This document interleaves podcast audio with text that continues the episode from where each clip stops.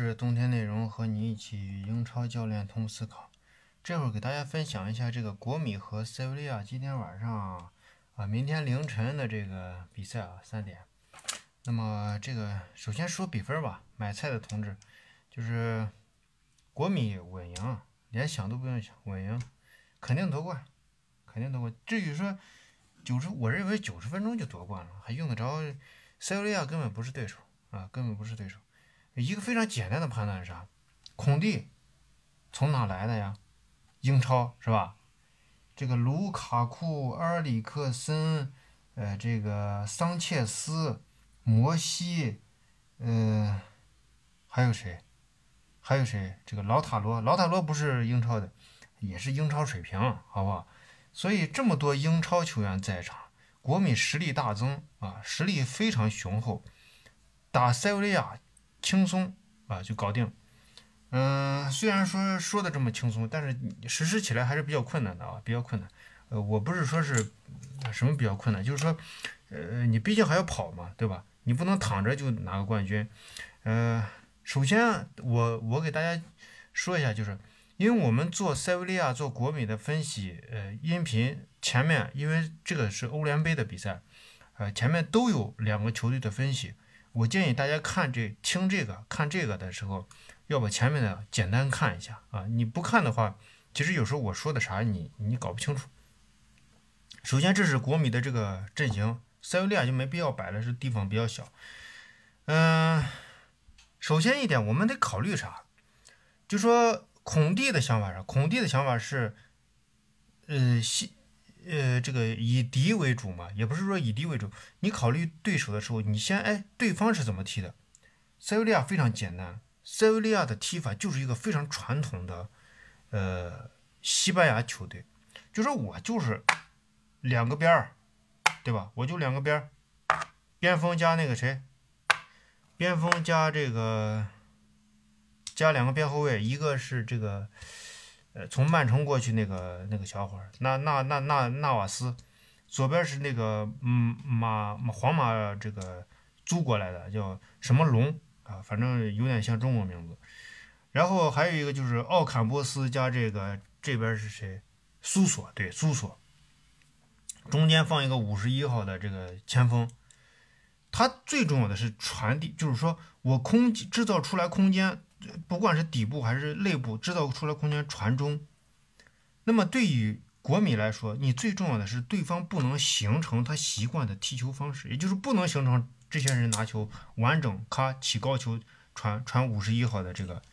呃这种状况是不允许出现的。那么你不允许出现，不可能说是在中场上防守，也不可能是在底线防守，在底线防守，对方一一到这个三十五米区域以后。你不让他出现都很难，不让他出现，所以你最好的防守是在前场防守。当然，国米的人家这个，呃，五三二的这个体系搞得也非常非常到位啊，非常到位。因为人家这个整个的这个分工是非常非常明确的。嗯，那么塞维利亚它最重要的几个出球点，两个中卫加一个巴内加，巴内加最喜欢的位置就在这儿。啊，回撤的这个区域，那么你在这个区域很很轻松，卢卡库或者老塔罗一一移动以后，啪，这个七号前提整个这块跟上，这块巴内加的出球线路就完全被封死啊，他只能起高球传。那么巴内加你能不能够起高球呢？很难说，我认为刚开场的时候他你是起不了的。啊，你是起不了，因为刚开场的时候，卢卡库和老塔罗会对巴内加实施非常非常，呃，极致的一种压迫。那么这样的情况下，塞维利亚的出球很有可能是轮转到弱侧以后，给这个叫叫孔德这个小伙子，这个小伙子有有一部分出球会打到这个对角线，或者是打边路，这都是有可能的啊。但是这样的这个出球，我认为质量不高，不足以限制国米。而且刚开场的时候，双方都不是调整的都不一定会非常好，所以整体的质量都不会很高。但是国米呢，有更多的英超球员啊，有更好的这个组织力和控制力，有孔蒂在，整体的这种防守是相当稳健的啊，相当稳健的。那么国米的这个防守它是相当稳健的，它是就是前场的压迫，中场的这个迟滞吧，或者说是逼抢，呃底线的这阵地防守，它整个不但是这三个步骤完成的好，而且这三个步骤衔接过程中有个人的这种跑动的这种支持，相互之间的保护，所以它的体系除了防守较好之外，还有它的衔接是做的非常好的。我认为国米的这个防守体系啊。欧冠、欧联全算在内，能排第二，啊，能排第二。第一是拜仁，啊，所以就就这一点，我认为国米都应该拿欧联的冠军。那么我看这个群里的，就是这个底下留言的哥们问啊，有没有必要对巴内加实施个人盯防？不需要，啊，巴内加是不需要盯防的，你只要简单压迫就可以了。因为下半场的时候，上半场这个这个巴内加的这个出球啊，简单的限制他出球出球这个区域就可以。因为巴内加的整体的这个速度比较慢，就像皇马的，呃，不是皇马，就像德国队的克罗斯，哎，皇马的克罗斯变化还比较多，像德国队的克罗斯就是站在这个位置出球，但是让墨西哥啪啪啪传球线路一内一一抢一一抢以后，如果说你巴内加，呃，就是呃回收。啊，收到这儿，然后我打这这边一侧，那么你就在这块简单简单放一个中场放在这，就完全够用了。因为巴内加的他的速度是比较慢的，而且巴内加的出球就出从调整好到出球，他的动作也是很慢的。他年龄比较大啊，呃，所以他的这个我认为威胁是比较小的。另外一点就是巴内加下半场的调整一般是。到中场去啊，后场的这个出球基本上交给呃两个中卫加一个二十五号那个费尔南多啊，这三个人去出球。当然这时候就是说是塞维利亚打不开局面等等这各种哎特殊情况，巴内加的这个位置前提。那么其实巴内加的前提并不是深入了这个体系里面，而是也是跟着，就说我逐渐把你压制的情况下，我是巴内加在压制区域之外是有一个出球点，或者是有一个助攻点。传球点，这样是跟着这个整个体系在挪动，也就是说，还是希望制造巴内加的这种传球空间。那么，我认为，威胁不会很大，还是不会很大啊。嗯，再一个就是，呃，塞维利亚在这样的出球，就是我考虑塞维利亚的时候，塞维利亚的这个出球肯定受到限制以后，他的进攻是打不开的，这是必然的。就说对方一定，当然你说塞维利亚有没有可能形成压制呢？肯定有可能啊！九十分钟你不可能，国米一点失误没有，或者某一个球员完全都在状，所有的球员都在完全都在状态，那咱还分析啥呀？对吧？肯定肯定人家也是会有形成压制的，但是这个压制的时间不会太长啊，很快就会被国米这种富有弹性和这种组织性的这种防守体系。拿到球权，或者说是你进攻进进攻不畅，又费了很多体力回来歇一歇，咔，这时候国米就会压上去。那么压上去以后，国米的这种体系会拿到球权，拿到球权的情况下，塞维利亚的防守的组织，我认为啊，塞维利亚可能就是一个四四二或者四三三的这样体系。他们这个体系啊，呃，阵地防守，我认为塞维利亚肯定是不如国米。也不如普通的这个意甲球队和英超球队啊，所以他不是不太，我认为他不太适应这样的这个，不不太适应这样的环境啊，形成的这样的状况，那么他很难在长时间守住他的防线，很难在长时间守住防线，最终让国米压制的情况时间长了，体力、精力、注意力都在下降的情况下。